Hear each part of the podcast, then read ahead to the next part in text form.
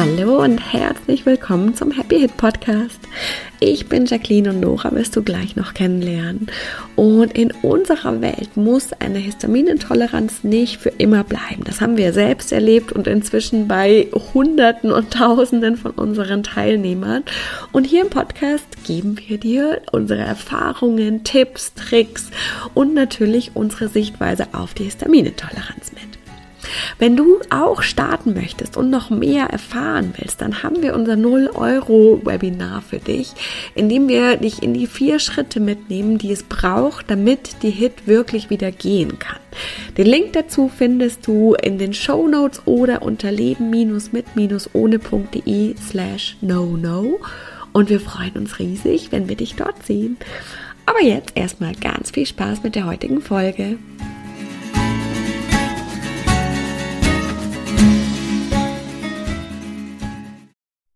Hallo und herzlich willkommen zu einer neuen Happy Hit Podcast Folge. Und ich habe heute wieder einen Gast da und zwar den Sebastian.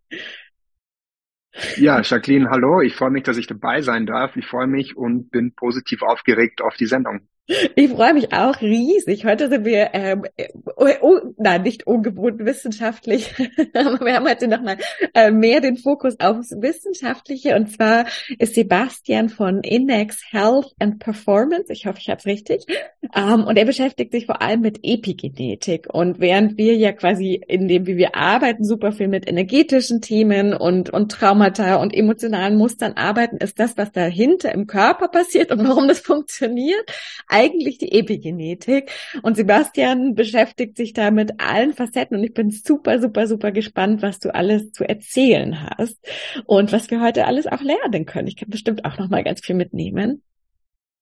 Genau.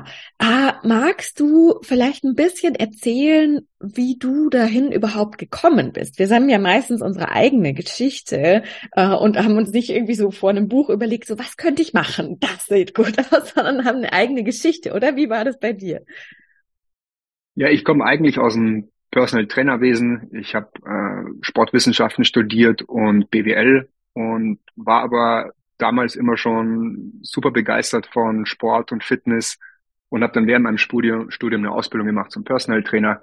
War dann immer eigentlich jahrelang, 16 Jahre lang war ich insgesamt Personal Trainer und habe aber da schnell gemerkt, äh, dass ich allein mit Training oder Bewegung viele der Anliegen oder Ziele meiner Kunden, weil man fragt ja doch mal tiefer dann rein im Coaching, hey, was gibt's da noch so, außer vielleicht abnehmen oder fitter werden, und da konnte ich halt viele dieser Ziele oder Anliegen nicht erreichen. Und das hat mich dann einfach schon irgendwie gefuchst, wo ich dann gedacht habe, okay, jetzt muss ich ein bisschen tiefer graben. Und gut, dann kommt man natürlich von der Ernährung sowieso nicht vorbei. Das sollte eh die Basis sein. Aber auch da war es dann so, dass so diese klassischen Sachen gar nicht so funktioniert haben. Und Spannend. dass das ich dann wirklich da erlebt, dass, dass quasi so die klassischen Ansätze wie wahrscheinlich viel Obst und Gemüse, ballaststoffreich, dass das noch nicht die Ergebnisse gebracht hat? Ja, ganz klassisch ist, ist zum Beispiel bei Frauen, wenn die dann vielleicht nicht an den richtigen Körperregionen abnehmen. Das war so eins der klassischen, wo die Frau zwar vielleicht Gewicht verloren hat, aber dann vielleicht nicht am Bauch, vielleicht nicht an den Oberschenkeln. Wenn man dann so ein bisschen gräbt, dann kommt man dahinter, dass das Hormonsystem maßgeblich dafür auch verantwortlich ist, wie die Körperfettverteilung gegeben ist. Deswegen das Hormonsystem spielte dann schon ganz früh eigentlich eine besondere Rolle. Das darf man dann auch nie äh, betrachten, ohne dass man aufs Verdauungssystem schaut, aufs Mikrobiom schaut, weil ja verbrauchte Hormone und nicht nur Hormone, sondern auch Umweltgifte, die hormonartig wirken, über das Verdauungssystem ausgeschieden werden. Deswegen ist es super wichtig, dass der Darm funktioniert. Ja, dann haben wir, sind wir schon bei drei Themen, bei Hormonsystem, bei Darm und bei Detox eigentlich. Und wenn man dann nochmal einen Schritt weiter geht, dann weiß man, dass diese drei Themen eigentlich schon der Epigenetik zuzuordnen sind. Und was bedeutet das überhaupt, Epigenetik? Epigenetik sind im Endeffekt Lifestyle-Faktoren, wie das Hormonsystem wie das Verdauungssystem, aber auch Schlaf zum Beispiel, Training, all das, was wir eigentlich so machen, das beeinflusst, wie unsere DNA arbeitet. Wir haben schon jeder so unseren eigenen Blueprint. Ähm, wir sind, wer wir sind. Das ist auch wichtig. Und wir dürfen auch die DNA, denke ich, nicht vernachlässigen. Nur, ich denke, sie ist die Basis Und wichtig ist auch zu wissen, wo die Basis ist, denn wenn man dann gezielt arbeitet, dann kann man eben die Basis gezielt nutzen, um seinen Lifestyle wirklich spezifisch darauf auszurichten. Ja, da, so bin ich quasi dann von der äh, vom Training und Ernährung und all den Sachen zur Epigenetik und aber auch zur Genetik gestoßen und habe dann aber auch im Zuge der Epigenetik gemerkt, hey, da, dieses Bild ist immer noch nicht komplett. Und dann waren eben Themen vorhanden, wie du sie vorhin genannt hast, die Spiritualität oder Energiekörper oder wie man es auch immer nennen mag. In der Quantenphysik heißt es auch Energiefeld. Ähm, und das ist auch ein wichtiges äh, Thema, das man eben als äh, aus epigenetischer Sicht nicht vernachlässigen darf. Da gibt's auch wieder wissenschaftlich bewiesen mittlerweile, dass eben solche epigenetischen Veränderungen, die vielleicht aus der Kindheit, aus Traumata kommen, äh, sich verankern, die Genaktivität verändern können, die dann auch so bleiben erstmal, das ganze Leben lang tatsächlich und sogar, da hört es noch nicht auf, sogar über Generationen weitergegeben werden. Mittlerweile weiß man, dass es mindestens sieben Generationen sind. Vielleicht sind es sogar so viele, bis man es auflöst. Das weiß man noch nicht. Ähm, aktuelle Datenlage gibt das her, dass es zumindest sieben Generationen sind. Das ist schon lang genug. Ja, deswegen insgesamt äh, ist da meine Reise eigentlich auf, auf unterschiedlichen, unterschiedlichen Ebenen verfolgt, äh, auf der körperlichen Ebene, so ganz, ganz zu Beginn, aber auch auf der mentalen Ebene, wenn man epigenetisch ähm, arbeitet, ist das Mindset auch ganz wichtig. Aber auch der Energiekörper ist wichtig und so weiter. Deswegen, um da ein ganzheitliches Bild vom Körper und von der Gesundheit zu bekommen, bin ich eigentlich so ähm, als, als Wissender und als Suchender ähm, immer mehr dahinter und, und nachzugraben, zu suchen, hey, was gibt's noch, was gibt's für neue Sachen, wie, wie sind ähm, irgendwelche Verstrickungen, was passt zusammen. Es macht mhm. einfach Spaß, da immer irgendwie dahinter zu gucken und zu gucken, ja, was, was, was, wie, wie, wie kann man das Rätsel lösen? Ich glaube, das war bei uns, also ich, ich bin ja nicht alleine, ich mache das ja mit äh, meiner besten Freundin Nora zusammen. Und es war bei uns genauso, dass wir immer gesagt haben, okay, ich glaube, wie so viele fängt man ja an bei der Ernährung dann irgendwie, dass man sagt, ah krass, das hat ja noch viel mehr zu tun, entzündlich, Giftstoffe, Detox, dann kommt der Schlaf, dann kommt Ding und dann kommt man immer tiefer. Und äh, genauso wie bei dir war es bei uns auch, dass wir immer gemerkt haben, krass, aber es ist noch nicht das Ende, es ist noch nicht, das lässt sich noch nicht erklären, das können wir noch nicht verändern und sind dann immer sehr viel tiefer gegangen. Und was ich super spannend finde, es war dann aber tatsächlich gar nicht so sehr dein eigener Schmerz, quasi, dass du selbst irgendwie eine Krankheit oder so hattest, die dich angetrieben hat, sondern schon direkt die Arbeit für die Leute, mit denen du gearbeitet hast. Äh, da kam vielleicht der ursprüngliche Drive her. Klar hat mich meine eigene Geschichte sicherlich auch mit ähm, unterstützt in der ganzen Suche und Weiterentwicklung. Das hat viele mehrere Gründe. So eigentlich ursprünglich wusste ich auch noch nie wirklich so, wo, wo ich stehe und wo ich hin möchte. Mhm. Ich war nie so derjenige, der in der Schule auch mal gedacht hat, hey, ich werde mal Arzt oder Feuerwehrmann und das wurde ich dann am Ende auch, sondern es war eigentlich auch so familiär immer eher tatsächlich getrieben und unterstützt, so, hey, das musst du machen, das musst du machen, das musst du machen. Also auch so ein Glaubenssatz zu haben, du musst ein Abitur machen, du musst studieren, du musst ein Auslandsstudium machen und dann musst du noch hier und da und dann musst du im Betrieb sein. Und, und so, so habe ich quasi eigentlich durch diese ähm, Glaubensmuster, Glaubenssätze mein, meinen eigenen Drive nie gehabt oder noch nie entdeckt, bis ich dann irgendwann gekündigt hatte, mein Job damals, wobei ich das alles immer nebenbei auch weitergemacht habe. Also während meinem Job hat mich immer diese, diese körperliche Reise interessiert und Gesundheit. Ähm, und dann habe ich aber auch mit meiner kreativen Auszeit, damals hatte ich in Santa Monica gelebt, in den USA und habe dann quasi nichts gemacht, nichts in Anführungszeichen, weil die kreative Auszeit ist halt nicht einfach nur nichts, sondern da habe ich mich dann quasi gefunden und habe gesagt, hey, das, was ich hier nebenbei mache, das ist es eigentlich. Und das habe ich dann weiterentwickelt und daraus ist dann auch die Ausbildungsakademie entstanden. Das war so das eine. Das andere ist aber auch ähm, aus gesundheitlicher Sicht. Ich bin dann irgendwann durch das all das, was ich mir dazu gemutet hatte und immer mehr und immer schneller äh, sein zu wollen, selber in den Burnout gerannt.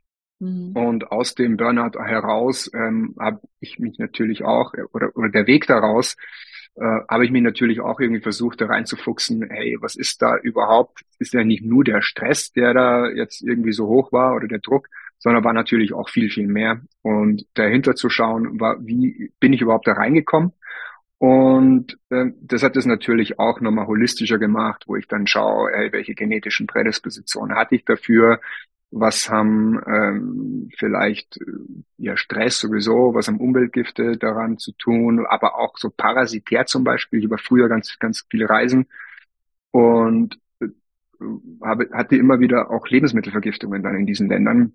Und da hatte ich mir auf jeden Fall so ein paar so Beibewohner mit eingefangen, die halt all, all diese, also die ganze Kombination halt einfach insgesamt dazu geführt. Und da bin ich dann quasi meine eigene Reise auch dahinter gestoßen, ähm, was das alles ähm, beeinträchtigen kann. Ja, das zum einen und, und zum anderen. Und dann gibt es noch einen dritten Faktor, wobei der sich gar nicht so ausspielte. Auch in meiner DNA habe ich zumindest die genetische Prädisposition für Histaminintoleranz. Gott sei Dank habe ich sie nicht. Ach, ähm, ja, und ähm, wir werden sicherlich nachher noch über die DNA sprechen, aber ich habe äh, zwei aus vier der AOC1-Gene. Äh, ich habe ähm, das HNMT-Gen, das auch äh, Histamin mit abbaut.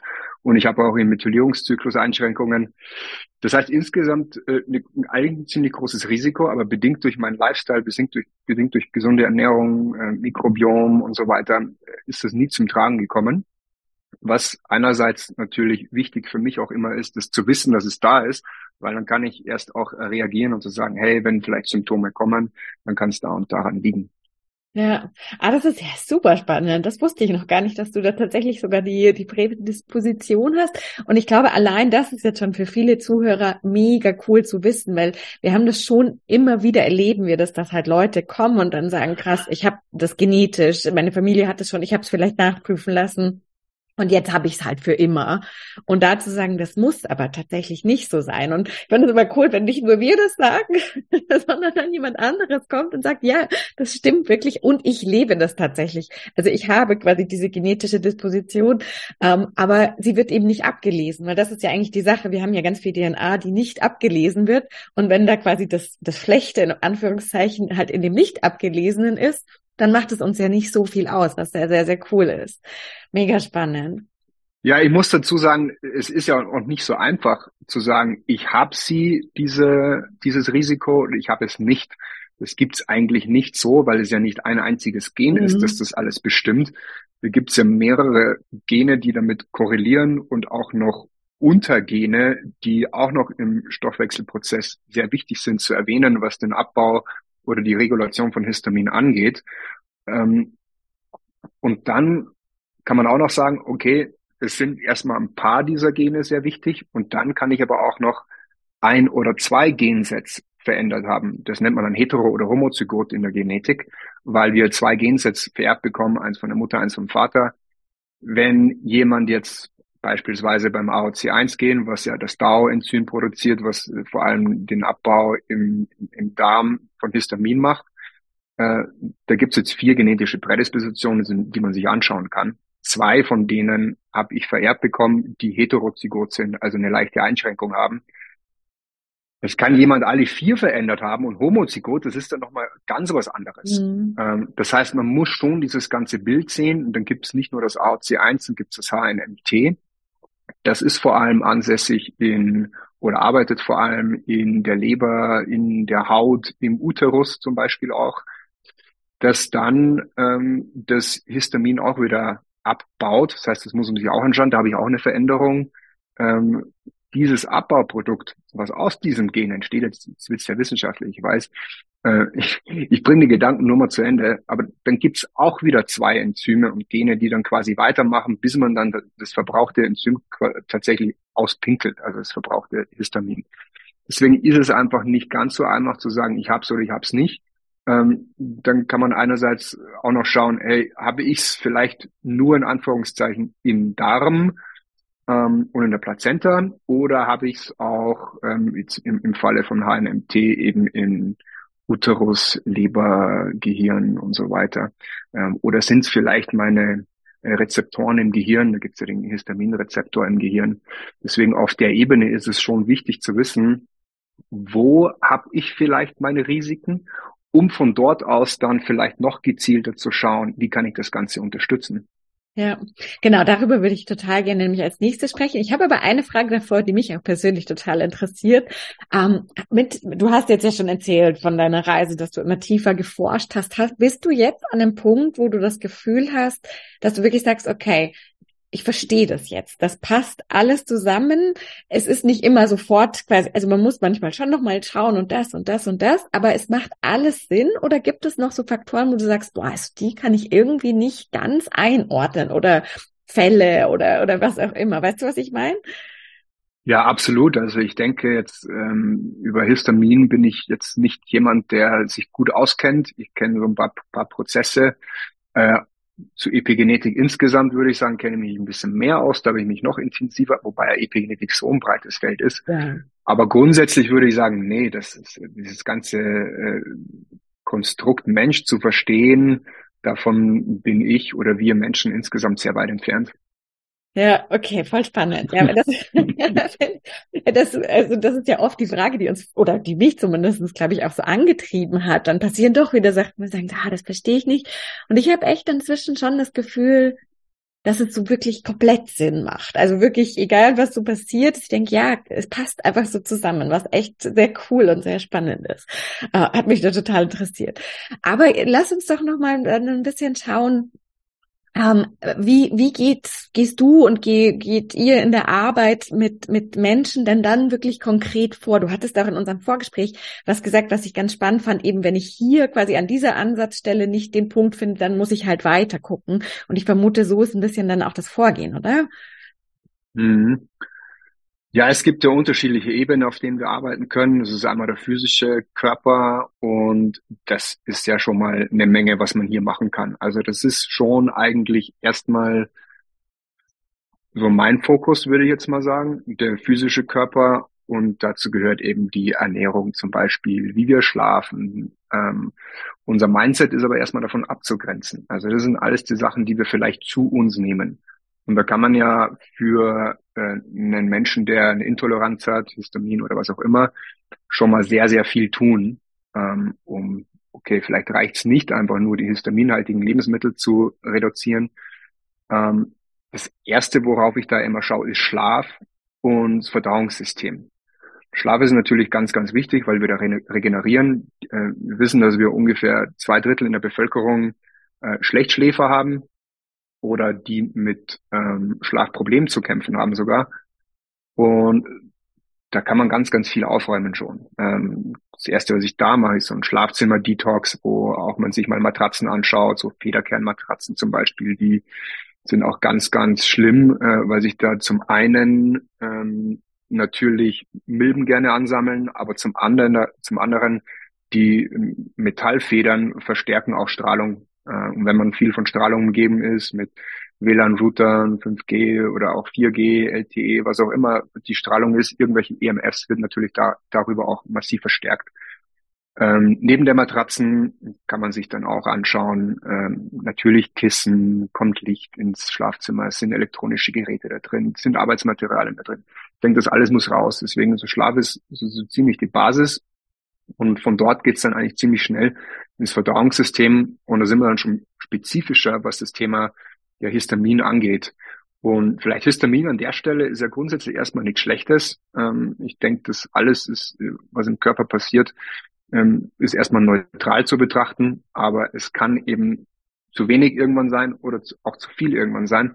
Und Histamin hat auch positive Eigenschaften. Es unterstützt ja zum Beispiel auch die Magensäureproduktion ähm, zusammen mit dem Vagusnerv äh, oder auch ähm, dehnt es die, äh, stretches die Muskeln im Verdauungstrakt, so dass wir halt einfach äh, quasi die Darmmotilität dadurch antreiben und unser verdautes Ausscheiden.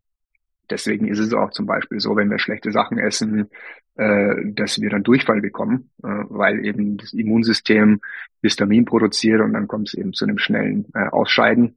Deswegen ist es erstmal was Positives. Insgesamt ist halt dieses ähm, Stressfass dann am Überlaufen. Das Immunsystem ist vielleicht nicht ganz so gut reguliert ähm, und dysreguliert, bedingt durch vielleicht auch Leaky Gut, vielleicht, vielleicht auch durch äh, eine Dysbiose im Darm, ähm, die ganz, ganz wichtig ist, weil es gibt ja auch Histamin bildende Darmbakterien.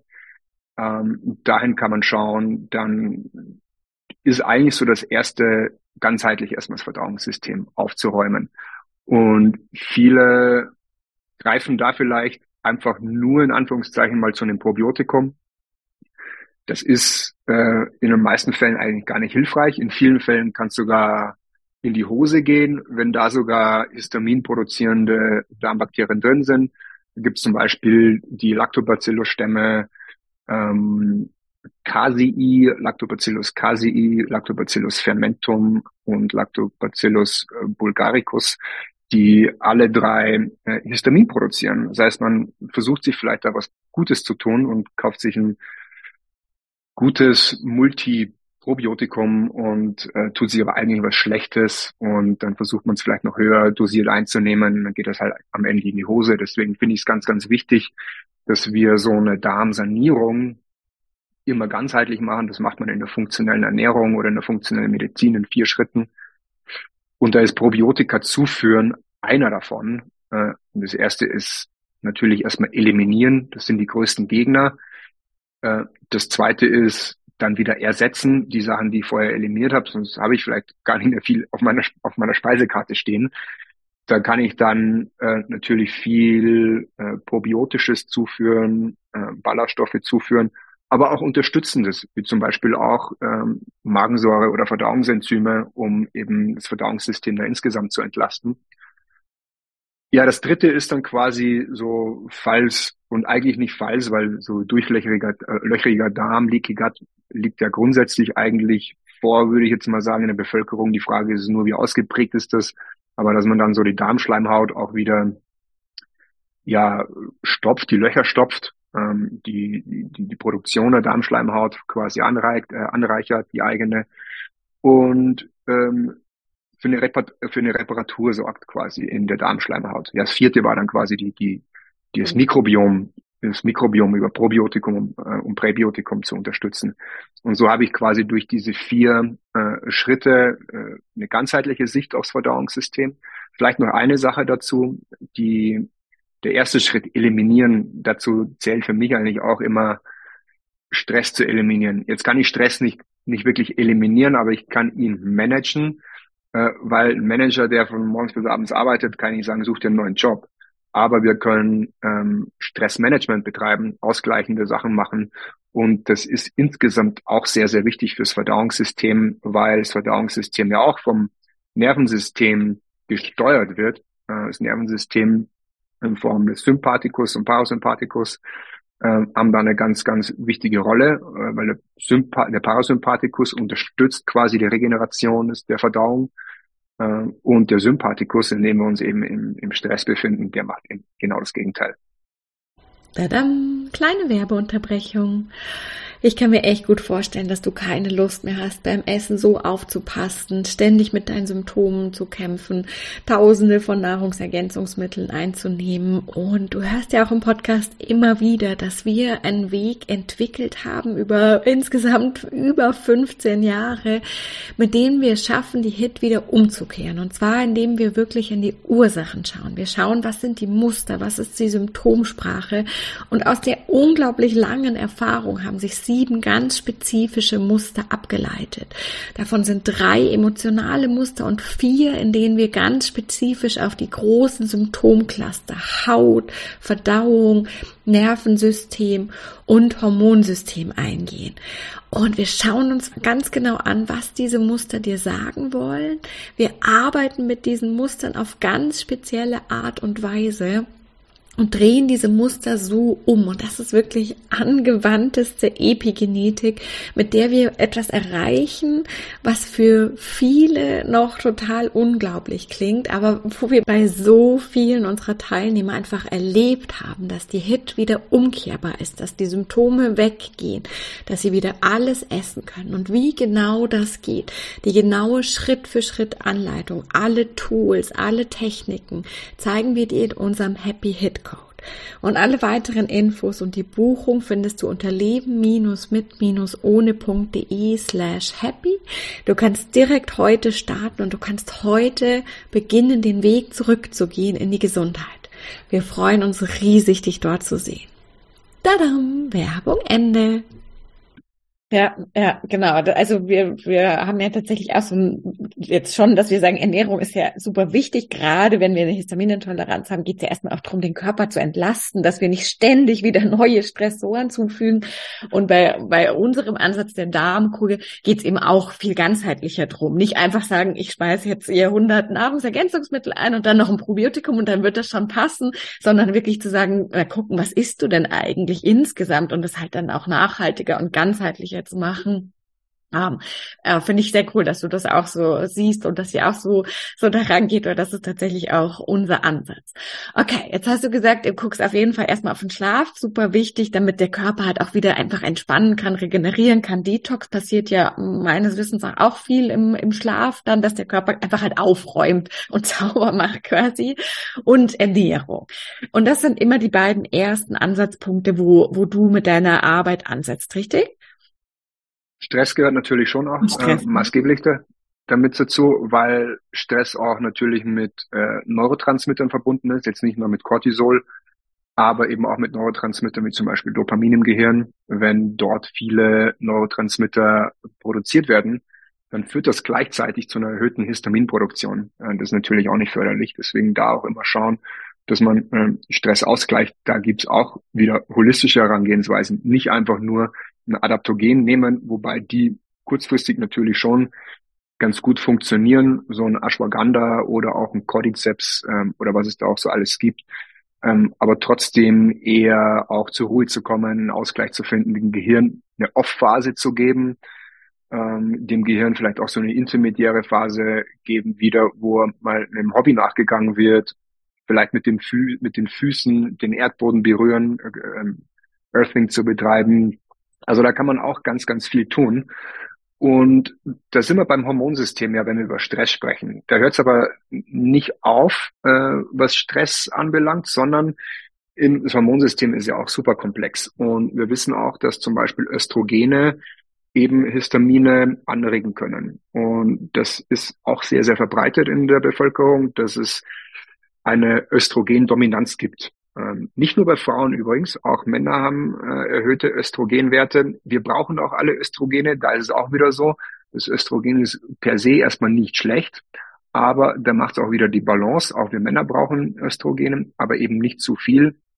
Bei uns Männern kann sich das dann ja so zeigen, dass wir vielleicht äh, so Männerbrüste bekommen, äh, solche Sachen. Ne? Und das Problem ist, dass das äh, Östrogen dann vor allem auch im Fettgewebe produziert wird weil Testosteron ja nicht nur produziert wird, sondern eben gleichermaßen wir auch weniger Testosteron dadurch haben, weil eben Testosteron aromatisiert wird. Das Enzym, das dafür verantwortlich heißt, heißt Aromatase, deswegen heißt der Prozess so. Aber dann macht der Körper quasi, der stiehlt uns Männern das Testosteron, nicht nur bei uns übrigens, natürlich auch bei Frauen, die haben aber viel weniger Testosteron, ähm, und dann haben wir auch vermehrt Östrogene und es kann eben insgesamt problematisch sein, noch mehr bei Frauen, weil natürlich dann auch äh, der Zyklus gestört wird. So, jetzt ist die Frage, woher kommt dieses Östrogen überhaupt? Gibt es auch wieder die unterschiedlichsten Möglichkeiten, aber eine der Hauptursprünge äh, ist schon äh, unsere Umwelt in Form der Umweltgifte, weil diese Umweltgifte wie zum Beispiel Plastizide, BPA oder Phthalate und auch viele andere, da hört es nicht auf, die wirken im Körper östrogenartig. Was heißt das eigentlich? Sie machen Folgendes. Sie fördern, zu, die fördern die Produktion der Östrogene. Nicht aber nur das, sondern die unterstützen auch, äh, nicht unterstützen, sondern die hindern auch ihren Abbau und sorgen dafür, dass sie länger wirksam sind. Also es sind schon mal drei essentielle Punkte. Aber was noch dazu kommt, das hat jetzt vielleicht mit Histamin nichts zu tun, ähm, aber Östrogene gibt's gute und schlechte. Und die bösen Östrogene, ähm, beziehungsweise Östrogenmetaboliten, ähm, das wären dann die vier OH-Metaboliten, 16 Alpha-Metaboliten, so heißen die, die wirken äh, karzinogen, also krebserregend. Das sind dann die, die verantwortlich sind für Eierstockkrebs, Brustkrebs etc. Und äh, das sind die Eigenschaften dieser Umweltgifte und von denen sind wir ja heute maßgeblich beladen, überladen, muss man einfach schon sein. Wir sind mittlerweile über 100.000 unterschiedlichen Umweltgiften ausgesetzt. Das muss man sich mal auf der, auf der Zunge zergehen lassen. tagtäglich wären es Hunderte und Tausende mehr. Und der Körper kann dann natürlich ähm, gar nichts damit anfangen mit diesen neuartigen Umweltgiften.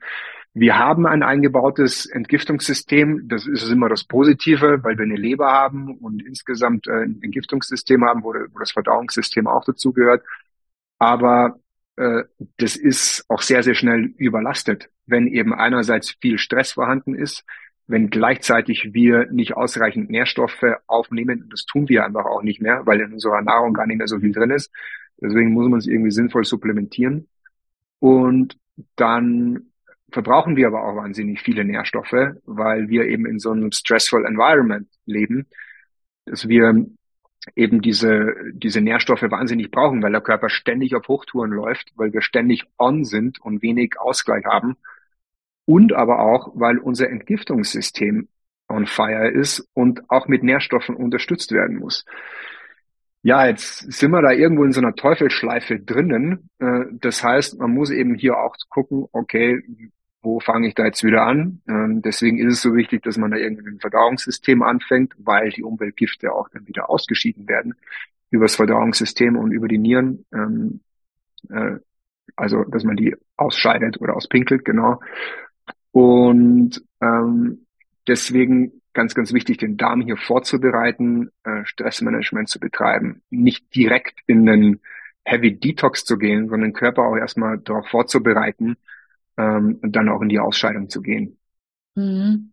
Und einfach nochmal zur Erinnerung, weil vielleicht ver vergessen manche oder verlieren es so ein bisschen aus den Augen, äh, weil wir ja eigentlich über Epigenetik sprechen dann so, hey, aber ihr sprecht jetzt ja ganz viel über Detox und, und Ernährung. Zu sagen, das sind genau auch die Faktoren, die beeinflussen, welche Gene abgelesen werden. Und das finde ich echt immer wieder super wichtig und spannend, uns klar zu machen, dass wir da, das ja tatsächlich auch aktiv mit beeinflussen können.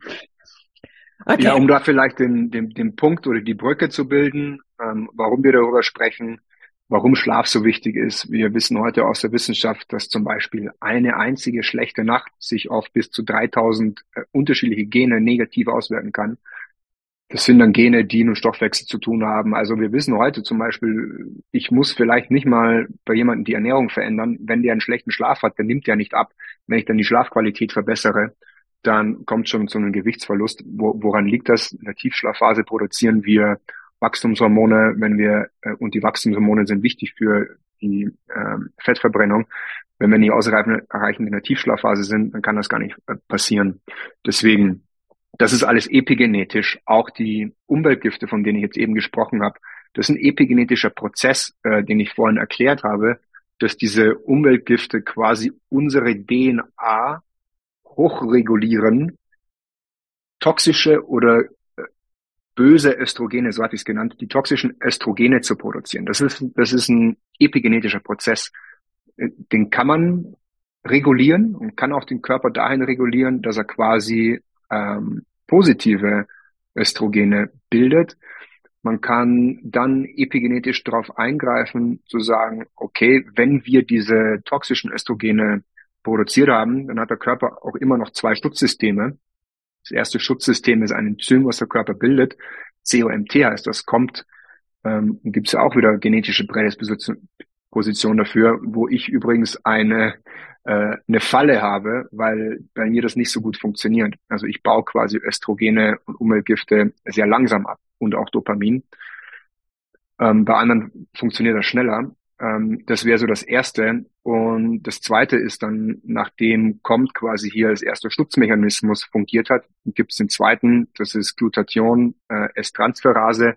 Das ist unser wichtigstes körpereigenes Antioxidant und dieses Enzym ist dafür verantwortlich, das GST, dass das, dass das, das Glutathion quasi diesen Giftstoff dann bindet und ausscheidet. Überall kann ich hinschauen und finde genetische Prädisposition und kann dann aber epigenetisch wieder schauen, wie kann ich das Ganze unterstützen. Ja, ja, super, super spannend. Okay, das heißt Ernährung, Schlaf, Stress, Detox haben wir jetzt schon. Jetzt hattest du vorher aber auch schon angedeutet, dass manchmal auch das einfach noch nicht ausreicht und wir dann noch weitergehen dürfen. Wo müssen wir dann hin? Ja, Mindset ist ganz, ganz wichtig, denke ich, dass wir uns lösen. Ich hatte vorhin von äh, mir gesprochen eingangs, mit, von, von meiner per persönlichen Reise. dass man von Glaubensmustern geprägt ist, die wir uns meist aus unserer Kindheit aneignen.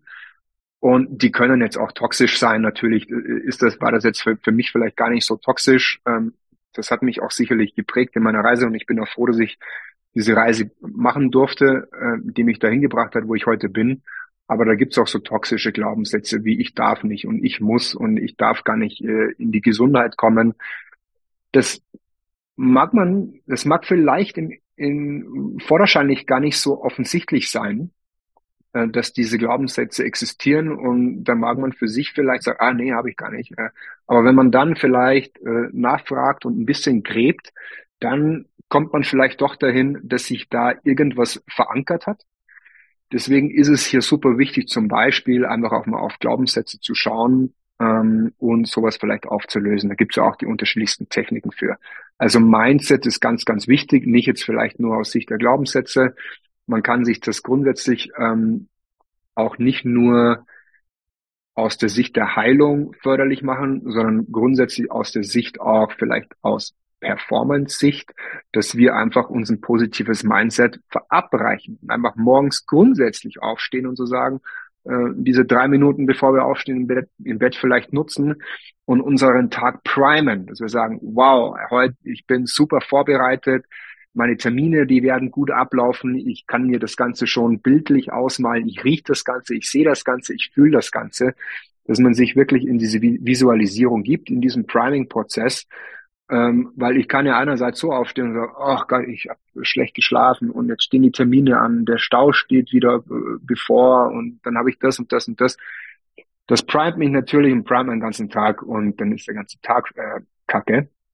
Ähm, aber es kann halt genau auch andersrum laufen. Und wenn man sich dieser Macht mal bewusst ist und ich finde es immer ganz schön, wenn man Einerseits ist es, äh, finde ich auch wichtig, dass wir nicht nur auf die Wissenschaft schauen, weil vieles einfach noch gar nicht vielleicht ergründet ist. Im Falle von Visualisierung und Priming ist es das, ist es das tatsächlich, wo wir eben heute wissen, dass positives Priming äh, uns in einen sehr, sehr guten Zustand und Gesundheit versetzen kann. Ja, das, das zum Thema Mindset, das super, super wichtig ist. Ähm, aber auch Traumata aus der, ähm, aus der Kindheit sind sehr, sehr wichtig und die können sich auch epigenetisch manifestieren. Das kann dann zum Beispiel sein, dass die sich in unserem Energiekörper äh, manifestieren und über unser Energiefeld quasi unsere DNA lahmlegen. Das kann ich zum Beispiel, äh, wir hatten vorhin über das AOC1 gesprochen, wir hatten über das HNMT gesprochen, über all diese Gene. Ich kann dort quasi keine genetische Prädisposition für Histamin haben, kann aber epigenetisch diese Gene vielleicht auch schmutzig machen und lahmschalten. Und so können sie quasi ihre Arbeit nicht verrichten. Also dieses AOC1 produziert das DAO, das das Enzym, was Histamin abbaut. Ähm, das kann lahmgelegt werden und dann wird das DAO zum Beispiel eben nicht so produziert. Das sind jetzt eher Bereiche, ähm, die vielleicht wissenschaftlich noch nicht so erforscht sind. Wenn wir über das Energiefeld sprechen, das ist ein bisschen schwierig. Ähm, äh, wissenschaftlich zu betrachten. Aber wenn man genau hinschaut aus der Vergangenheit, und die ist sehr, sehr lang, wie sich Menschen, Heiler, Schamanen, wie sie es auch immer nennen, das ja seit Tausenden positiv betrieben haben und sich dann Sachen plötzlich auflösen.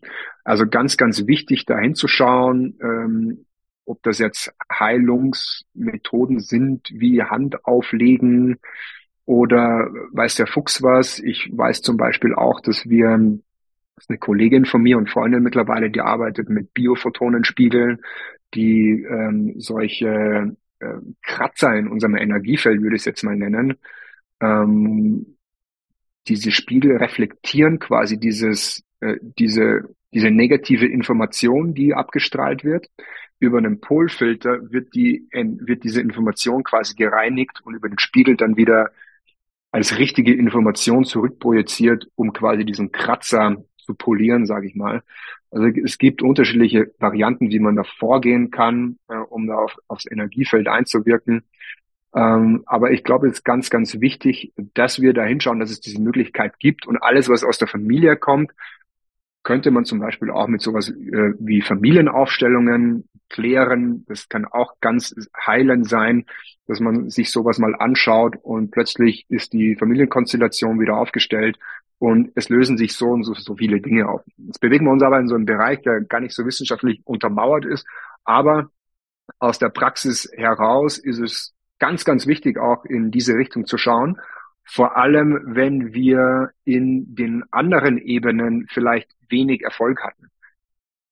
Ich denke schon, dass wir in, den ersten Ebenen sehr, sehr viel Erfolg haben können. Und äh, dennoch ähm, mag das vielleicht nicht für jeden der richtige Weg sein. Der hat schon alles gemacht. Dann ist es eben auch wichtig zu sagen, okay, es gibt noch andere Ebenen, in die wir schauen können. Und das ist zum Beispiel der Energiekörper. Ja, ja, das ist tatsächlich bei uns, bei unseren Kunden super viel der Fall, dass die echt sagen, hey, ich ernähre mich jahrelang streng histaminarm, ich bin hier, keine Ahnung, in der hundertsten Darmkur und hab hier alles mögliche und es, es klappt einfach nicht. Es wird mal besser und dann, letztens hatten wir eine, eine, ähm, hat uns geschrieben, dann kommt ein Bienenstich und auf einmal ist alles wieder da, die komplette Intoleranz. Das ist quasi dieser Mini-Stress hat dann alles so wieder hervorgebracht. Und da halt echt sagen, dann einfach wirklich ganz in die Tiefe gehen, weil es dann einfach stabiler. Also das ist bei, bei uns zumindest unsere Erfahrung, dass es dann einfach unglaublich stabil ist. Also bei Nora, die hat ja seit 2015 keine Hit mehr. Und es ist egal, wie stressig das ist oder wie, wie blöd sie sich fühlt oder es ihr geht. Das ist einfach super, super stabil, weil sie wirklich an dieser ganz tiefen Ebene das komplett verändert hatten. Das ist echt ähm, cool. Und genau, ich finde auch klar, wissenschaftlich, glaube ich, sind wir da einfach bei manchem noch nicht so weit. Aber wie du gesagt hast, wir sehen ja eine super lange Empirie von, von anderen und in deiner Arbeit hast du wahrscheinlich auch ganz viel da schon erlebt und wir in unserer Arbeit. Und ich finde, zumindest einen gewissen Teil zählt das ja auch, dass wir sehen, es funktioniert halt. Ja, ich denke, kurzfristig wird es da auch keine Besserung geben, was so diese Empirie angeht, äh, nicht Empirie, sondern was die Wissenschaft angeht, in, was im Energiekörper angeht zumindest, weil natürlich die Industrie oder keiner daran interessiert ist, Hunderttausende, wenn nicht sogar Millionen zu investieren in etwas, was ich vielleicht mit einfach nur einer Hand oder mit genau. einer Gesprächstherapie oder mit einem Spiegel lösen kann. Da hat ja keiner was davon. Deswegen die meisten Studien, die sind natürlich irgendwie finanziert von der Industrie. Deswegen da wird sicherlich und das ist unserem System geschuldet, unserem Gesundheitssystem und, und all dem könnte man sich ja auch nochmal irgendwie, das Thema ist ja ewig, ähm, deswegen da ist, glaube ich, kurzfristig zumindest keine Änderung in Sicht. Nee, aber zum Glück gibt es ja trotzdem genug Leute, die einfach merken, so, ah, da irgendwie muss das, und die das auch einfach fühlen. Das ist ja auch dann so ein Fühlen oder so ein inneres Wissen zu sagen, ja, das ist jetzt einfach mein nächster Schritt und es ist mir dann vielleicht auch ein bisschen egal, ob das jetzt wissenschaftlich begründet ist oder nicht. Sehr, sehr cool. Ja. Das heißt, das ist so, so die, die komplette Reise quasi, die du auch mit deinen äh, Leuten und Kunden durchläufst. Ähm, und die wir ja im Grunde auch so ja, auf unsere Art durchlaufen. Oder, oder es fehlt da noch was? Ja, ich habe jetzt eigentlich nicht so viele Leute in meinem Kundenkreis und auch nicht wirklich so in dem in der Coaching Academy, die sich tatsächlich mit Krankheit befassen, sondern wir Coaches befassen uns eigentlich hauptsächlich mit Gesundheit und eigentlich mit Langlebigkeit. Das ist eigentlich so mein Thema, Longevity, Langlebigkeit. Wie kann ich auch die innere Uhr zurückdrehen? Vielleicht nicht nur zurückdrehen und irgendwie unendlich äh, alt zu werden, das ist ja auch eine ethische Frage, aber zumindest alt und gesund äh, oder gesund alt werden und äh, dieses Jüngermachen der Zelle hat natürlich auch gleichzeitig oder es geht natürlich auch gleichzeitig einher mit äh, einem Heilungsprozess oder mit einem Gesundwerden einer kranken Zelle. Deswegen, wenn wir die körpereigenen Systeme optimieren und aufräumen, dann tritt eigentlich immer Heilung ein, auch äh, wenn wir jetzt nicht wirklich an der Krankheit oder an einem Symptom arbeiten. Ja, ja, das, das höre ich auch schon oft gehört. Jetzt kommen zu uns natürlich spezifisch die Leute, die sich mit der Krankheit befassen, aber das, das ist ja oft, dass wir dann insgesamt eben in uns aufräumen an allen Ebenen und sich plötzlich Themen verändern, körperlich, aber auch, was du vorher gesagt hast, eben auch in unserem Familiensystem, in unserer Arbeit, die plötzlich wieder so in die Balance kommen und in das richtige Gleichgewicht. Super, super spannend. Sehr cool. Das heißt, ähm, wenn jetzt auch jemand nochmal spezifisch sich mit dem Thema Langlebigkeit und Performance geht oder in diese Richtung beschäftigen möchte, dann ist er bei dir an der richtigen Stelle. Wie finden wir dich denn am besten, wenn, wenn jemand da noch mehr wissen möchte? Ja, die Seite heißt innex-health.com. Ähm, dort gibt's quasi unsere Langlebigkeits-Coachings, Longevity-Coachings, die, wie ich finde, sehr spannend sind. Heute ist man dazu in der Lage, sein biologisches Alter zum Beispiel auch testen zu lassen. Also nicht nur, weil wir, äh, weil in unserem Pass steht, dass wir 40 sind, sind wir 40. Es kann auch sein, dass wir 50 oder 60 sind, bedingt durch unseren schlechten Lifestyle. Ähm, das kann man aber auch wieder zurückdrehen oder aufhalten zumindest. Äh, und das ist natürlich auch super, dem Kunden zu zeigen, hey, nachdem wir jetzt ein zwölfmonatiges Coaching gemacht haben, haben wir die innere Uhr angehalten oder vielleicht sogar um zwei, drei Jahre zurückgedreht. Also super spannend. Wir machen auch so DNA-Tests, wo wir eben ganz individuell jetzt nicht nur auf Histaminintoleranz schauen, sondern eben auch auf Ernährung, auf Ernährungsverhalten, welche Nährstoffe kann ich vielleicht nicht so gut aufnehmen, welche Sachen sollte ich vielleicht vermehrt suchen, um mein ganzes Potenzial auszuschöpfen. Dann schauen wir eben auch in so Lifestyle-Faktoren, in Schlaf, auch im äh, Hormonsystem. Was gibt's da für Prädispositionen? Wie kann ich da mein Lifestyle individualisiert darauf ausrichten? Und aber auch Detox. Wenn ich mal äh, jemanden unterstütze in einem Detox, in einem längerfristigen Detox, äh, wirklich mal eine Menge an äh, Umweltgiften auszuscheiden, die sich unser Körper äh, angesammelt haben, dann ist es schon wichtig, dass man das auch individualisiert macht. Vielleicht muss ich insgesamt ähm, langfristig mein, mein Entgiftungssystem unterstützen. Welches davon? Deswegen, ja, super wichtig. Sowas macht man nur einmal im Leben. Ähm, kostet irgendwie so 300 Euro und dann, die Gene verändern sich ja nicht im Vergleich zur Epigenetik. Aber dann kann ich damit, daraus kann ich wirklich sehr, sehr viel ziehen. Mhm. Ähm, also das ist so das, was die Coachings angeht und ähm, auch die Ausbildungsakademie. Da gibt's unterschiedliche ähm, Ausbildungszertifizierungen. Wir haben die funktionelle Ernährung zum Beispiel, ähm, den Coach äh, für funktionelle Ernährung, wo wir eben genau auf Verdauungssystem, Hormone und Detox schauen. Ähm, dann den Epigenetik-Coach. Da geht's dann vor allem auch noch darum, wie kann ich diese äh, DNA-Information noch besser einsetzen um dann wirklich individuell epigenetische Lifestyle-Maßnahmen ähm, davon abzubilden und den Longevity Coach, der umfangt, äh, der, der, der umfasst quasi so die ersten zwei Inhalte auch und geht dann eben noch weiter. Ähm, wie kann ich ähm, biologisches Alter testen? Welche äh, Theorien des Altern gibt's überhaupt? Wie kann ich diese Theorien des Alterns auch wieder beeinflussen, um dann die Uhr zurückzudrehen? Also wirklich sehr, sehr spannende Inhalte. Ja, wer da Lust drauf hat, ähm, mehr darüber zu erfahren, auf der Seite nochmal index-health.com. Verlinken wir sowieso, da findet jeder in den Show Notes, ähm, wo er finden, äh, das dann finden kann. Genau, ich hatte vorher auch mal durchgeschaut, das ist echt ein super, super spannendes Thema. Eine Sache vielleicht noch, äh, weil ich es auch, weil ich den DNA-Test gerade angesprochen hatte, finde ich auch mhm. super, wer da Interesse hat, epi-jeans.com. Ähm, die bieten das für 300 Euro an. Da ist ein Histamin-Panel dabei. Da ist eigentlich alles dabei, was ich jetzt auch eben angesprochen habe, äh, wie ich finde, zu einem sehr, sehr überschaubaren Preis. Sehr cool, Dankeschön. Das ist bestimmt auch für einige nochmal spannend, da, die da in die Richtung auch nochmal so, ja, so ein bisschen mehr wissen wollen. Sehr cool. Vielen, vielen Dank für das super umfangreiche Wissen, was du mit uns geteilt hast, deine Erfahrung. Und ähm, es war sehr, sehr spannend und hat super viel Spaß gemacht. Danke dir, Sebastian. Ja, vielen Dank für die Einladung, vielen Dank für die, fürs Zuhören an alle Zuschauer. Und ja, hat mir auch Spaß gemacht. Euch weiterhin alles Gute und bis bald. Bis dann. Danke.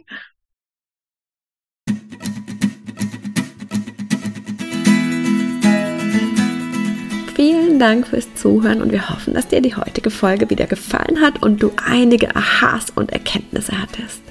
Und jetzt geht es natürlich darum, nicht nur zuzuhören, sondern wirklich was zu tun. Und um dir das so leicht und so schön wie möglich zu machen, haben wir unser kostenloses No-No-Webinar, bei dem wir dich in die vier Schritte mitgehen, die Nora damals gegangen ist, um seit 2015 keine Hit mehr zu haben und die inzwischen so viele unserer Teilnehmer gegangen sind. Und das sind immer die vier Schritte, die es braucht. Und die zeigen wir dir ganz im Detail in unserem Webinar. Du kannst dich jetzt gleich kostenlos anmelden. Den Link dazu findest du in den Show Notes oder unter leben-mit-ohne.de slash no no. Und ich kann auch schon verraten, es gibt eine kleine Überraschung. Das heißt, es lohnt sich dabei zu sein.